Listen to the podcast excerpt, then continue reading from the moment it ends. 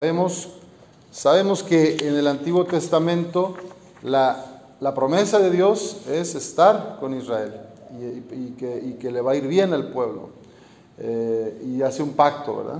Que está en Deuteronomio, capítulo 6, está en, en, el Génesis, está en el Éxodo, en varios libros está el pacto con Abraham, ¿verdad? Que vendrá una descendencia y, van a, y, van a, ir a una tierra que van a leche y miel y van a vivir felices.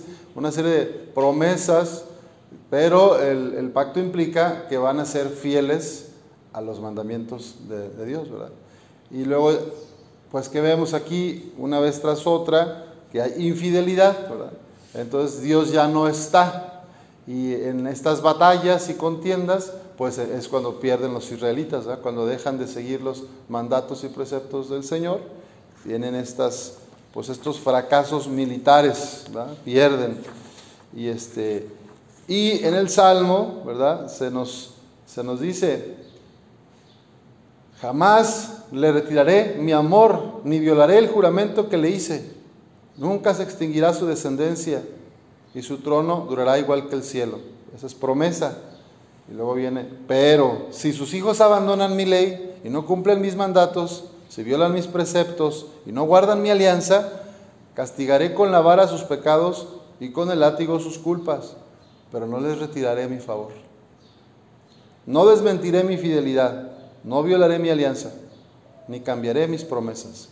Entonces, si promete o no promete, si promete, si está y si durará para siempre con nosotros o no, Dios.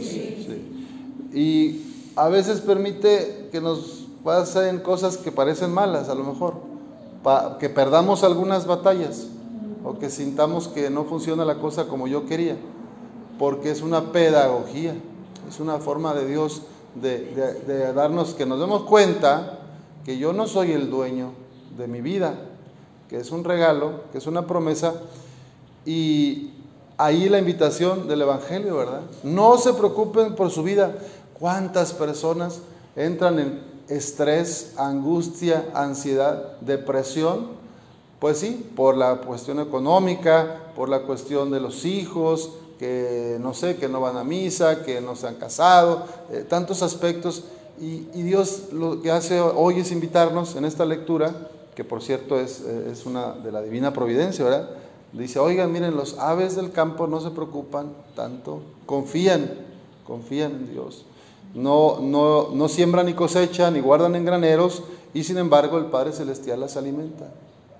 Entonces, también están los lirios, ¿verdad? Que no trabajan ni hilan y además eh, florecen, ¿verdad? Y les va muy bien. Entonces, hay una invitación a la confianza y a vivir las leyes de Dios o a vivir en el amor de Cristo. De ahí la invitación de Jesús, busquen primero el reino de Dios y su justicia y lo demás se les dará por añadidura.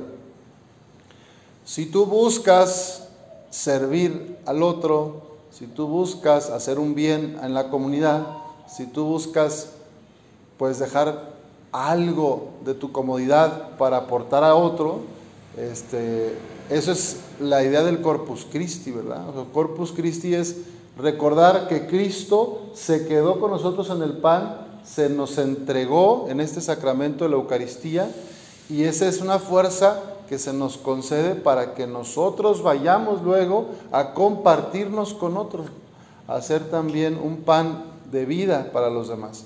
Esta es la idea del sacramento. No es comulgar para yo sentirme bien y para decir ya cumplí, fui a misa y me voy a mi casa a encerrar. La comunión es apostólica, o sea, comulgamos para ser apóstoles, somos enviados a la misión, allá al mundo donde cada uno se desempeña, en su familia, en la empresa, en el trabajo, en las calles, que seamos alguien que lleva pues la carga de Dios, ¿verdad? La presencia de Jesús.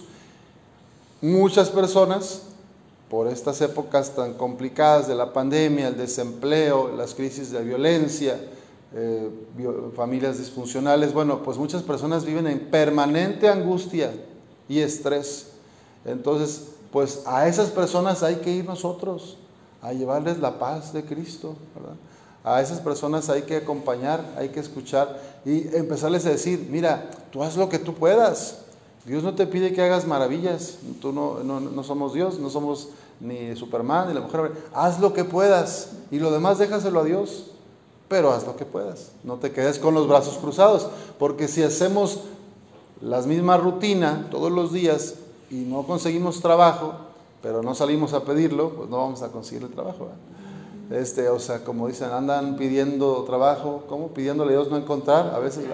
O a veces este, tenemos un problema con alguna persona de nuestra familia pero yo no estoy dispuesto a cambiar mi actitud, ¿verdad? Sigo con la misma actitud de reproche, de resentimiento, no le puedo perdonar esto o aquello de hace 20 años, entonces pues, ¿cómo quiero cambiar mis relaciones si yo sigo montado, ¿verdad? en mi rencor, en, mis ideas cerradas, ¿sabes? Entonces, pues a, esas personas sufren mucho porque no están dispuestas a liberarse de esas cargas. Hay que ayudarles, hay que pedir por, a Dios para que puedan ya decir, oye, ya, eso ya pasó hace 20 años, ya suéltalo, ya déjalo, ya esta persona ya ni se acuerda y tú eres la que está sufriendo, tú eres la que te estás tomando ese veneno, porque el rencor y el resentimiento es un veneno que yo mismo me tomo.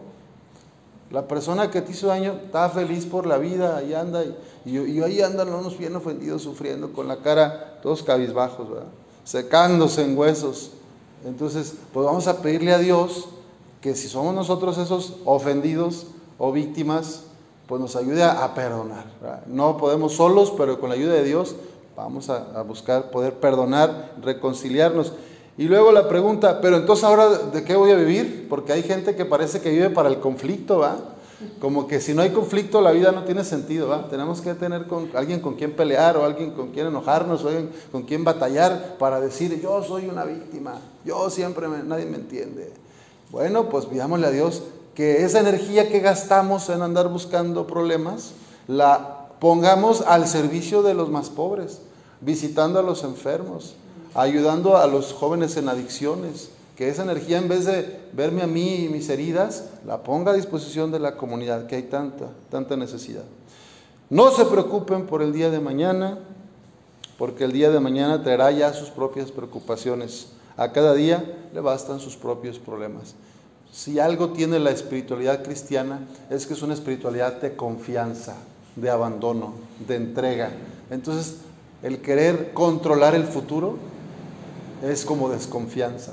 O sea, la invitación que Dios te hace es vive el hoy, vive aquí y ahora y haz lo mejor que puedas.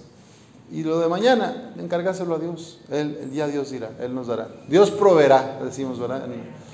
Bueno, pues vamos a pedir al Señor que si somos esas personas muy aprensivas, obsesivas y que sufrimos por el futuro, porque no sabemos qué va a pasar, que nos ayude a ser un poco más tranquilos, relativizar, ¿verdad? Lo que pasó no lo podemos cambiar y el futuro no lo conocemos, entonces es un sinsentido estar preocupados por algo que ni sabemos qué va a pasar. ¿Sabían que el 90% de las cosas que creemos que van a pasar y a las que tenemos miedo en realidad nunca suceden? O sea, la mayor parte de los pensamientos negativos que nos llegan y, ¿y qué me va a pasar? ¿Y mis hijos? ¿Y mi esposo? Pues nunca pasa. Entonces, y no pasó y tú viviste angustiada, ¿verdad? Angustiado de oquis. Entonces, pues no se angustien, abandónense. Bueno, yo también necesito pedirle a Dios, ayúdame a abandonarme en tu voluntad, ¿verdad? Y hacer lo que me toca, nada más. No, no me pide que haga cosas extraordinarias. Que hagamos lo que nos toca en el nombre de Jesús, así sea.